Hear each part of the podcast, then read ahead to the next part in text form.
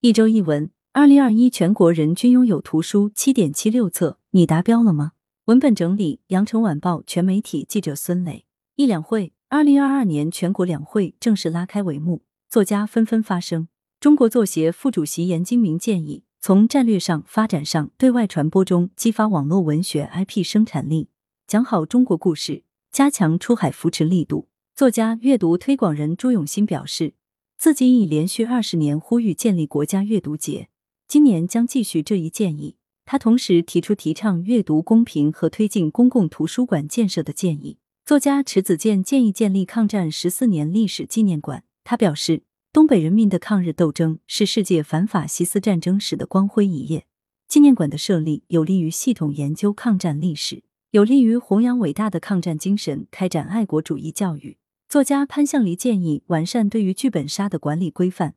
建立适合其内容的版权保护机制，引导该领域市场健康发展。作家蒋胜男建议确定网络文艺为专门文艺类别，完善中国文艺发展格局。二热播从文学到影视，中国作协举办人世间主题座谈会。三月一日晚。由腾讯影业、新力传媒、阅文影视三驾马车联合推出的现实题材电视剧《人世间》在央视一套黄金档及爱奇艺迎来大结局。剧集开播以来，创下央视近五年电视剧平均收视新高，爱奇艺平台热度破九千八百，豆瓣评分八点一。电视剧的热播成为优秀文学作品被改编为精品好剧的又一成功案例。为深入探讨总结文学影视改编的经验。中国作家协会于二月二十八日在北京召开了从文学到影视人世间座谈会。中国作协主席、中国文联主席铁凝在致辞中表示，人世间的热播再一次有力的证明了文学与影视的亲密关系。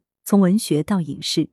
这不仅是在描述一个过程，更标志着一个生机勃勃的创造与接受的广阔空间。三数据：全国人均拥有图书七点七六册。二月二十八日。国家统计局发布《二零二一年国民经济和社会发展统计公报》，其中公报第十一部分集中呈现了我国图书出版及国民阅读情况。数据显示，二零二一年全国共有公共图书馆三千两百一十七个，总流通七万两千八百九十八万人次；文化馆三千三百一十七个，全国人均图书拥有量为七七十六册章，对比去年，数据有所增长。四新书《乌江引》北京、广州两地同步首发，在线长征情报破译传奇。三月一日下午，密码破译中的青春长征《乌江引》新书首发式在北京、广州两地同步举行。该书由人民文学出版社、花城出版社联合出版，人民文学杂志社二零二二年第三期同步刊发。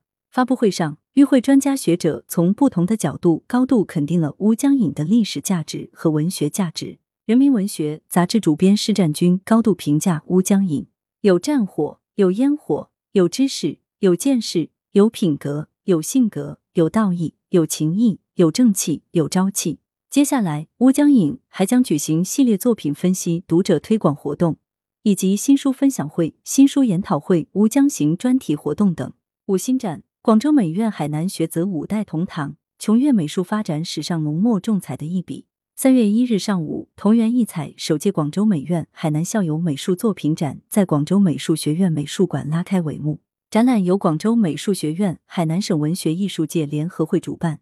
展出一百零八幅国有版雕作品，将持续至三月二十日。据悉，本次展览是广州美院校友会海南分会成立后首次以省级的整体面貌回母校进行展览。本次展览的作者从建校初期的前辈到初出茅庐的一坛新秀。时间跨度半个多世纪，广美海南学子五代同堂，文脉清晰，为研究广州美院海南校友美术创作的发展与传承提供了有益的借鉴。此外，奈良美智大型个展于二零二二年三月五日至九月四日登陆上海余德耀美术馆。此次展览不仅是日本艺术家奈良美智在中国大陆的首次个展，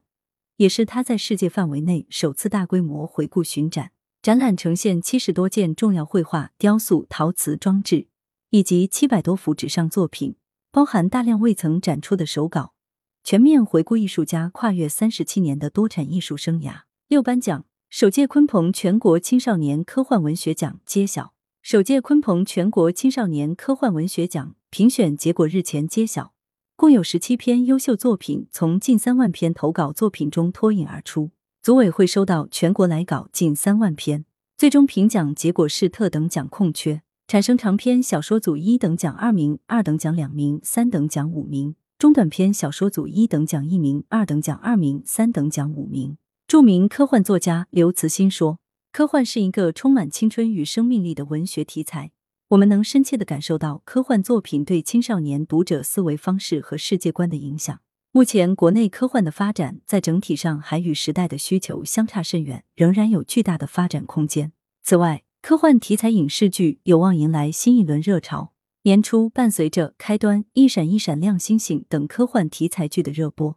该类剧集再次引发市场关注。据不完全统计，今年将有《三体》《球状闪电》《火星孤儿》《寒梅工程》《二零二一超时空大玩家》《守望苍穹》《镜像追踪》等十余部科幻题材剧集待播。七逛展，德化白瓷何以被称中国白？德化之美展亮相羊城镇海楼。三月二日，由广州博物馆主办的“德化之美”馆藏明清德化白瓷展在镇海楼展区专题展厅开幕。展览展出的一百三十四件套展品，是从广州博物馆馆藏的近三百件明清时期德化白瓷中精选而出，向观众诠释德化白瓷何以被法国人称为中国白。八一座。波伏娃生前未公开的小说一作中文版推出。波伏娃在发表《第二性》之后的第五年开始写作小说，形影不离。故事以少女时期和渣渣的关系为原型，书写了两个女孩相互理解与支持的成长经历。有趣的是，萨特在阅读《形影不离》后，